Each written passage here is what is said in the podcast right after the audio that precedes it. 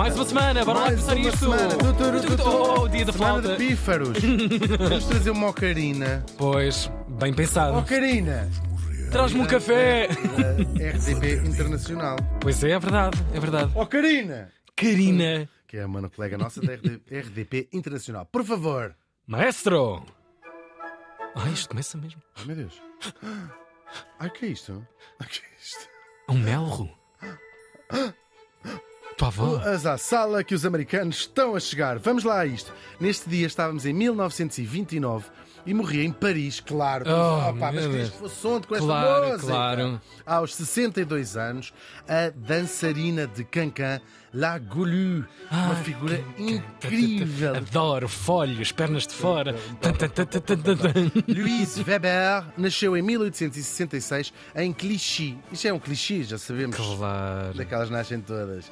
Isto também fica em França, claro. E vamos lá ver quem foi esta menina que devia ser fresca já desde pequena. Vamos Uhum. ver. Na verdade, sabe-se pouco sobre os seus eh, primeiros anos. Também os primeiros anos nunca interessam nada para E aquela coisa, nasceu pobre, não sei o Claro. quê, tá lá lá. Sim, tal e qual. Lá, Aliás, vocês pensem lá na vossa própria vida. Claro. Se os vossos primeiros anos têm algum interesse. Há muitas vezes nem até podem cá andar 120 anos e nunca fazem nada de jeito, quanto mais os vossos primeiros anos. Para mim, já marcam já o resto da vida, geralmente também. Gravíssimo Estou a tudo. brincar, os vossos anos são ótimos. Cada pessoa faz da sua vida um tesouro eh, Claro. fundamental para si e para aqueles que os rodeiam. Não é? Claro. Precisamos todos dançarinas de cancan como a nossa morta. Vamos lá. Por exemplo, sabemos que os pais de facto não eram ricos, para, para variar. Uhum. Não eram irmãos Não também? eram irmãos. A mãe trabalhava numa lavandaria e a nossa pequena Louise, desde miúdo, o que é que ela adorava fazer? Lavar. Ir aos vestidos, não, ir aos vestidos das, das clientes mais Ah. ricas, aquela género toda em gira, e brincava e dançava lá pela Oh lavandaria. mãe, oh mãe. A mãe era as escondidas da mãe, que a mãe não deixava sujeita a queimar alguma Claro. coisa, a alguma. Sanca alguma seca de ma- altura, não é? Que isto, doutora? Ah, e depois, já mais crescidinho, ali pelos 16 anos, já fazia mesmo roubar os. roubar, quer dizer, levar emprestado, entre aspas, os vestidos. Desapareceu. E aos bailes à séria. Claro. Trás, trás, leva, tá, tá. E foi, foi um passo até ela própria se tornar bailarina ou dançarina. Primeiro em pequeninos clubes e depois tornando-se uma das maiores estrelas daquela época louca em Paris. Fogo. A maior estrela mesmo desta época no mundo da- dos cabarés. Já vamos Só ver. imagino aquela meia luz, aquele fumo Incrível, todo. incrível, incrível. Nossa. E esta figura é central no meio disso tudo. Claro, o mundo da noite, hein? claro, é um casal amigo do mundo da noite, não é que se costuma dizer. E ela vai lançar ao mundo, reconhecendo, conhecendo, não é? Aquela gente toda da boémia que vai, aqueles artistas que nós associamos de facto a estes anos. Por exemplo, um deles, Renoir, que vai fazer dela sua modelo, nua, até no caso, por acaso. E depois muitos outros pintores e fotógrafos, no início da fotografia, claro, fizeram dela uma verdadeira celebridade. Aliás, toda a gente que me está a ouvir já viu a Lagolu, sem saber, nos Explica-nos lá isso. imensos cartazes que dela pintou Toulouse-Lautrec para o lugar onde ela vai ser a estrela maior, o cabaré Moulin Rouge. É ela que aparece em quase todos os cartazes, porque era a verdadeira estrela do Moulin Rouge. O que é o Moulin Rouge? Como se vocês não soubessem. É perguntarem à vossa avó. É aquela rua toda, aquela avenida toda. como é que ela pagou a Blanche, universidade do vosso pai? Fio a pavio, corrida. É incrível. Ah, Claro, é um clube, é um cabaré. Foi inaugurado em 1889 pelos empresários Charles Zidler e José Euler, que também eram donos do Olympia, também em Paris. Ah, a mesma sala. Ah, uau, donos, os mesmos donos. Sim, eram empresários Uau, do mundo claro, da noite. da noite. vá. Tudo claro. também a borbulhar e a aparecer nesta altura. Sim, sim. E tem este nome, Moulin Rouge. Claro, quem já lá foi sabe, mas quem não sabe fica agora a saber, porque tem a forma de um moinho encarnado, naturalmente. O- Aquilo foi mudando. No início era mesmo um mo- moinho. moinho. É uma coisa mais estilizé, mas era mesmo um moinho pintado. Mas é tão lindo. cor. É lindo, é lindo. é Tudo, lindo mesmo, é tudo. lindo mesmo. Até era assim uma coisa mais singela, mais engraçada, mas temos toda esta ideia daquele moinho ca- caspaz. E é engraçado a isso que contaste há pouco, se falar sobre a fotografia, o mundo estava tecnologicamente também numa evolução incrível e o Moulin Rouge é um dos sítios É um onde dos está, está É. fotografado quase desde o seu início. É há há um espólio incrível. Toulouse-Lautrec, é nestes cartazes que ele fazia, Pois. onde ele vai, vai imortalizar uma- quase uma coisa imortaliza a outra. Yeah. Isto fica, claro, no parisiense bairro de Montmartre.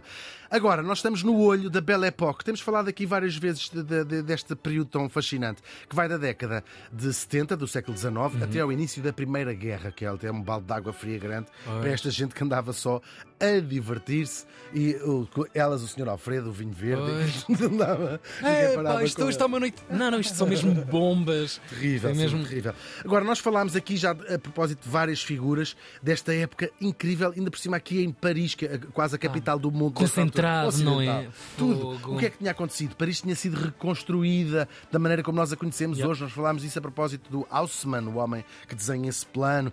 Ah, ah, Era a cidade do futuro, era mesmo a cidade do futuro. Os grandes boulevards, que não existiam mais lado nenhum, os parques, essa coisa incrível, a monumental ópera Garnier, que era a joia da coroa da nova Paris reconstruída, mas também o metro que existia nesta altura, essa obra de engenharia que era a Torre Eiffel, quase celebrava as capacidades do Claro. homem de construir mais alto. Sobre mais homem, alto. não é? Sim, tal e qual, tal e qual, assim. tal e qual.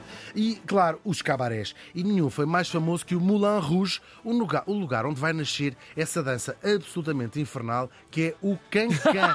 É uma Estou contigo também, Eu sempre vi isto. É uma dança ah, frenética, muito difícil de dançar, não é? Sim, uma sim. dança muito frenética, que é herdeira das quadrilhas que se dançavam a pares já desde o século XVIII. E o cancan também era originalmente dançado a pares, Hum. de dois, de quatro, homens e, e mulheres a dançar eh, aquilo. Só mais tarde é que ganha esta forma de espetáculo em que as dançarinas estão eh, alinhadas Sim. a fazer uma, uma sincronia. Claro, dançarinas e dançarinos, também houve homens famosos a dançar eh, cancan. Agora, era uma verdadeira escandaleira esta. esta... À altura. Claro, porque as pernas, ainda por cima as senhoras, não- as cuecas não eram exatamente como são hoje, eram uma coisa mais sobreposta Uhum. e, eh, portanto, as- ao levantando as pernas, aquilo às vezes ficava de uma indecência gigantesca. Era Nunca mirador, chegou- Era Montmartre. Exatamente. É, exatamente. Gravíssimo. Isto nesta altura, ou seja, ela, o cancan nasce ali como uma forma de espetáculo, mas as pessoas já dançavam em bailes, em, em- nas- Espontâneo. nas suas casas. Sim, sim, sim, claro. Nas muitas festas também havia noutros sítios, não é? Não nos esqueçamos que a música culmina também aí. Os primeiros Tudo, aparelhos tudo individuais de consumir música, o gramofone, está a brilhar também para aí para esse... as tuas festas também Claro. em casa. Isto é, Era a coluna da altura, trazes a coluna.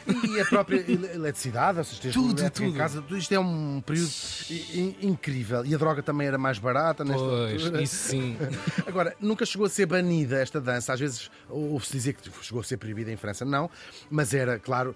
Era criticada pelaquela malta dos costumes. A gente já sabe, são sempre os mesmos também. É sempre Pois, a mesma coisa. É o casamento disto, é a Claro. por aquilo, é a eutanásia, é, mesma- é o cancan. Vocês nunca mudam. O disco é sempre o mesmo e as Claro, claro, também claro, são sempre claro. a mesma. Vai destruir a família. vai Vocês, de facto, filhos. Isto a brincar fica melhor, Ai, não é?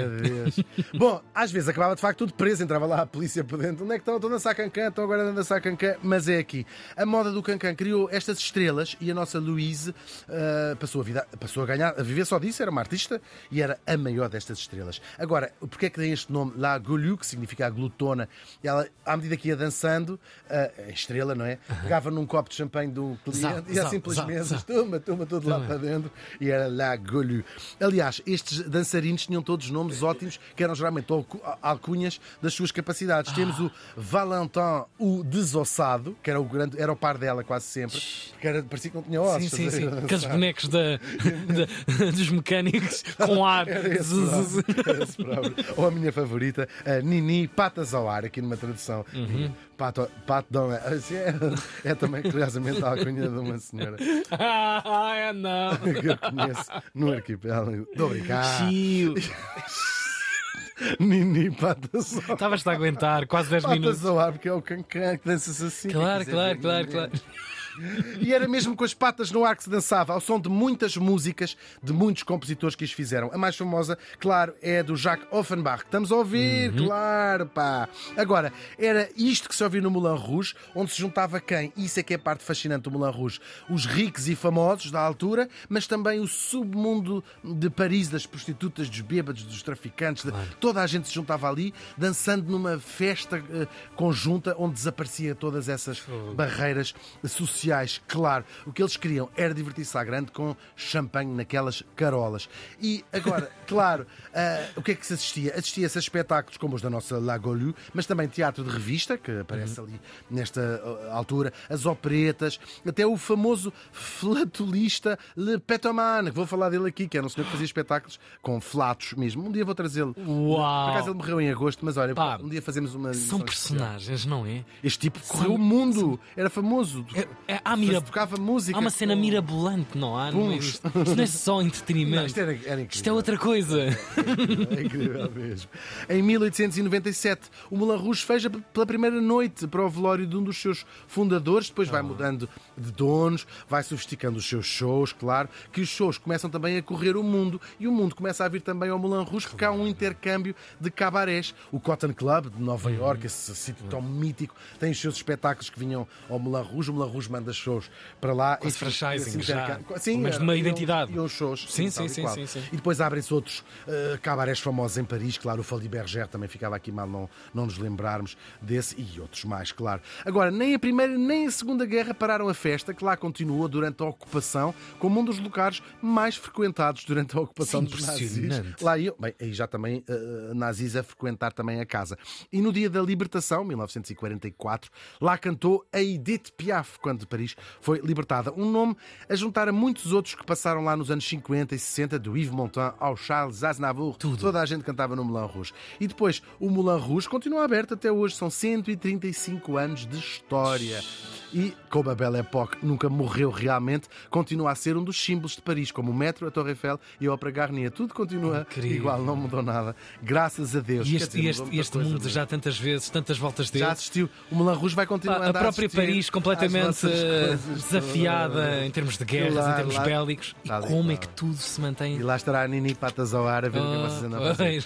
Quanto à nossa Lagolu, de repente uma mulher, era uma mulher rica e famosa e resolve deixar o Moulin Rouge e criar o seu próprio show itinerante. Ia de cidade em Uhum. cidade. Só que o público onde antes acotovelava-se para conseguir ir vê-lo ao Moulin Rouge, não gostou desta saída de, de, Ah, de cena. É um bocadinho como nós às vezes dizemos, no meu tempo é que era bom, porque vamos a um bar que costumávamos ir em adolescentes Claro, e já claro, não é a mesma claro, coisa, temos este sentimento. E as pessoas adoravam ver a Lagoliu, mas estava naquele setting, naquele Moulin Rouge. Naquele lugar, naquele contexto, claro, coisa. claro. E portanto a coisa correu francamente mal, e aquilo foi um fiasco. Ela ficou muito deprimida, começou a beber como se não houvesse amanhã, álcool, álcool, estafou o seu dinheiro todo, que tinha ganho muito. E depois, no final, sobrevivia pelas ruas, a vaguear pelas ruas, irreconhecível fisicamente, e muitas vezes nas próprias redondezas do Moulin Rouge vendia amendoins, vendia pacotes de cigarros. Foi assim que ela acabou. E assim morreu na miséria, é verdade, e foi enterrada num dos cemitérios daqueles subúrbios de Paris. Ah, só que nós precisamos de um final mais espetacular para aquela que foi conhecida como a Rainha de Montmartre. E foi precisamente para o cemitério desse bairro que ela foi levada depois, em jeito de homenagem. Que eu acho que não há nada nesta história que não pudesse ser mais cenas da vida boémia de Paris. La Gueulu morreu faz hoje 95 anos. Bravo!